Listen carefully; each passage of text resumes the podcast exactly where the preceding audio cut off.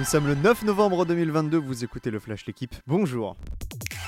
Jour J pour la liste des Bleus au mondial. Didier Deschamps dévoilera à 20h les noms des joueurs français retenus pour la Coupe du Monde. Le nombre de sélectionnés annoncé ce soir n'est pas encore défini, notamment en raison des blessures, mais Deschamps ne pourra, quoi qu'il arrive, n'emmener que 26 joueurs au Qatar. Pogba et Kanté blessés sont forfaits, Maignan lui est incertain comme Kim Pembe.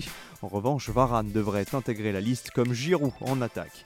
Pour rappel, en cas de blessure, il sera possible de remplacer un joueur de la dite liste jusqu'à la veille du premier match, soit le 21 Caroline Garcia termine la saison sur un exploit. La Française a remporté le Masters hier en dominant Arina Sabalenka 7-6-6-4.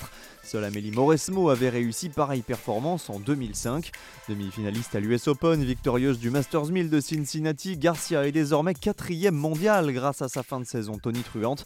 Et avec très peu de points à défendre en début d'année prochaine, la Française peut espérer tutoyer les sommets.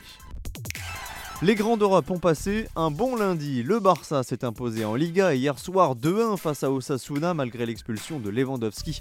Les Catalans prennent provisoirement 5 points d'avance en tête du championnat en attendant le match du Real demain face à Cadix. En Allemagne, balade du Bayern, le futur adversaire du PSG en Ligue des Champions a écrasé le Werder 6-1. Enfin, succès 2-0 du Napoli face à Empoli en Serie A avec 12 victoires et 2 nuls. Les Napolitains s'envolent en tête du championnat.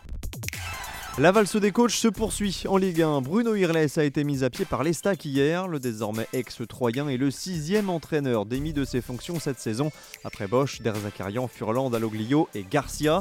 Un autre est en danger, Gérald de Baticle à Angers. Le SCO est bon dernier et reste sur six défaites consécutives. Sa position est fragilisée.